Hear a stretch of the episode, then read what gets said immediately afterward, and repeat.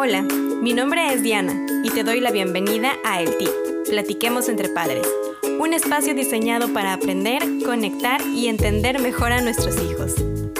Bienvenidos y bienvenidas a la tercera temporada de El Tip.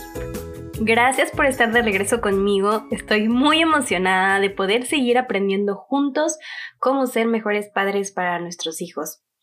Si eres nuevo, te quiero dar la bienvenida a este espacio. Te aseguro que lo que escucharás aquí tiene la capacidad de ayudarte a crecer como padre, como persona y tener una mejor relación o una relación más cercana con tus hijos. Y pues ya estamos en enero, estamos estrenando un nuevo año y en esta época del año a muchos de nosotros nos gusta reflexionar y hacernos propósitos de año nuevo y nuevas metas para lograr y nos sentimos súper motivados al tener este nuevo canvas sobre el cual podemos pintar. Y con todos estos deseos, sueños y propósitos, pues vienen también muchas expectativas que tenemos con el año. Para muchos de nosotros. Para muchos otros he escuchado también que ya después del 2020 hemos aprendido a que dejamos las cosas fluir y mejor nos deshacemos un poquito de las expectativas porque quién sabe qué es lo que venga, ¿no?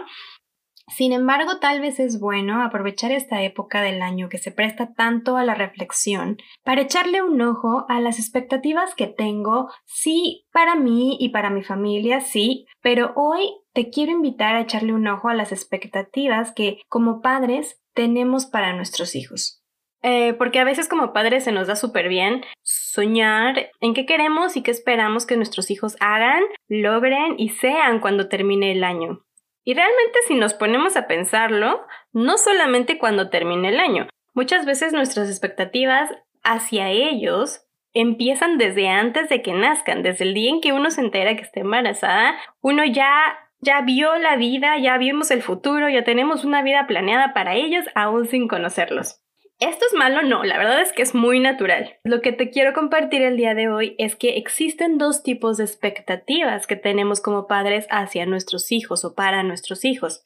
Las expectativas que son dañinas y las expectativas que son útiles. Esto va a depender de si las expectativas están alineadas con los intereses, con el temperamento y con la personalidad de nuestros hijos o con los nuestros. Por ejemplo, mis expectativas de este año como mamá o papá pueden ser que tal vez mi hijo tenga su cuarto súper ordenado, porque esta vez sí lo voy a lograr. Ese cuarto va a estar impecable. O tal vez podría ser que este año mi hijo sí o sí va a descubrir el amor por los vegetales. O tal vez será. Lo he decidido. De este año no pasa que mi hijo duerme en su propia habitación en la noche y ya no se pare a la medianoche a despertarme.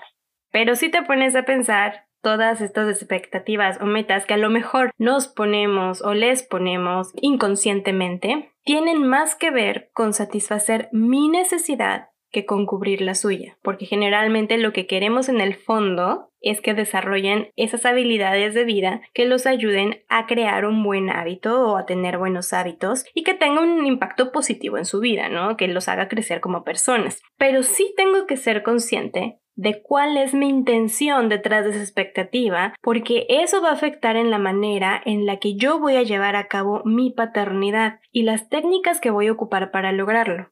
Es decir, si mi expectativa, por ejemplo, fue que mi hijo recoja su cuarto, eh, porque ya estoy desesperada de que ese cuarto está patas para arriba todo el año, Muchas veces sin querer empezamos a crear maneras y nos frustramos de que no se logra y entonces ahí es donde podemos empezar a caer en tener actitudes o acciones que a lo mejor no son tan benéficas y que a lo mejor terminan teniendo un resultado contrario al que realmente quiero.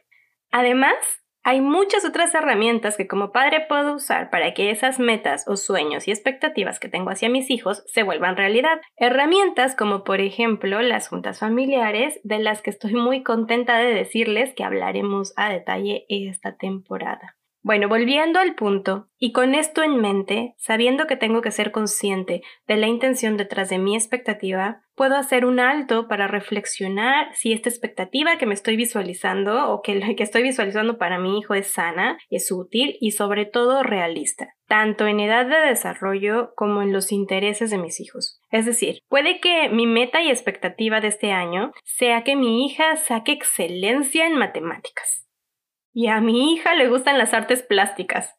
Y si no tengo consideración en sus intereses y sus preferencias, probablemente eso haga que yo ponga mi energía en el lugar incorrecto. Entonces, retomando, haciendo una pausa, puedo reflexionar si mis expectativas son sanas o si de repente estoy poniendo una expectativa no realista y además muy alta, como en el ejemplo que acabo de poner.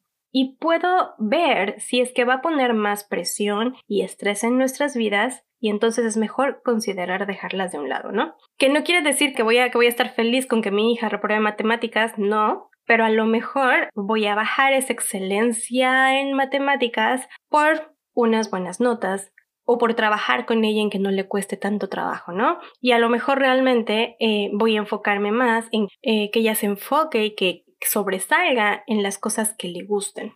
¿Y por qué? Porque lo que nosotros esperamos de ellos importa mucho y se transmite con nuestras acciones, con nuestros gestos, con nuestros comentarios.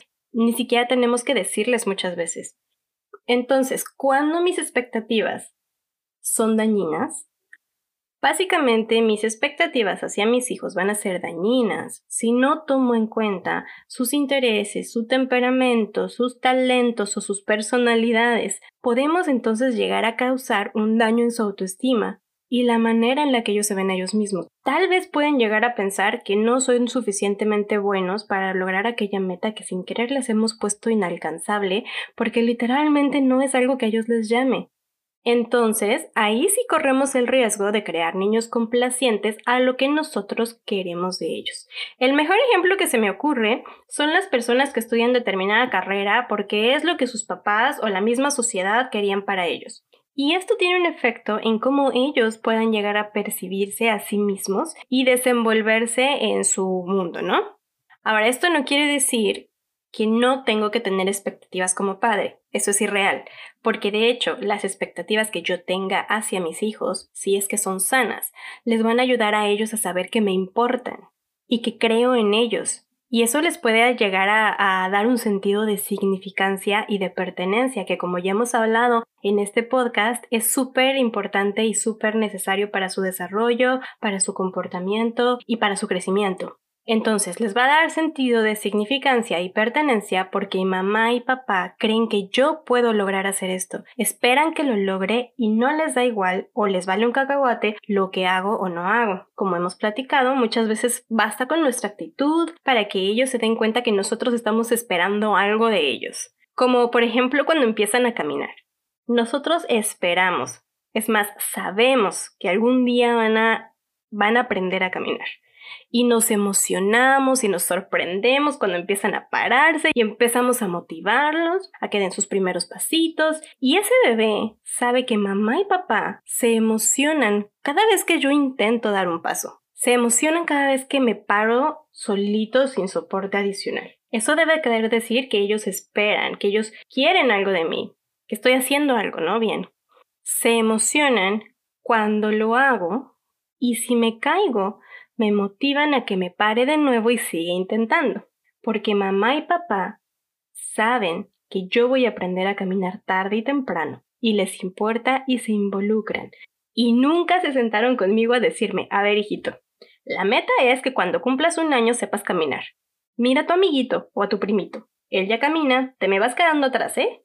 No, ¿verdad? A nadie nos dijeron eso, nadie le dijo eso a sus hijos y nadie les dijo espero que camines. Es una cosa que pasó naturalmente y sin necesidad de presionarlos o de decir muchas palabras y lo más importante, siguiendo su línea de desarrollo psicomotriz. Entonces, esos son los dos tipos de expectativas que te quería compartir el día de hoy y a lo mejor vale la pena hacer un alto y reflexionar un poquito qué mensaje le estoy dando sin querer a mis hijos y cómo es que quiero este año para ellos, qué, qué mensaje quiero darles.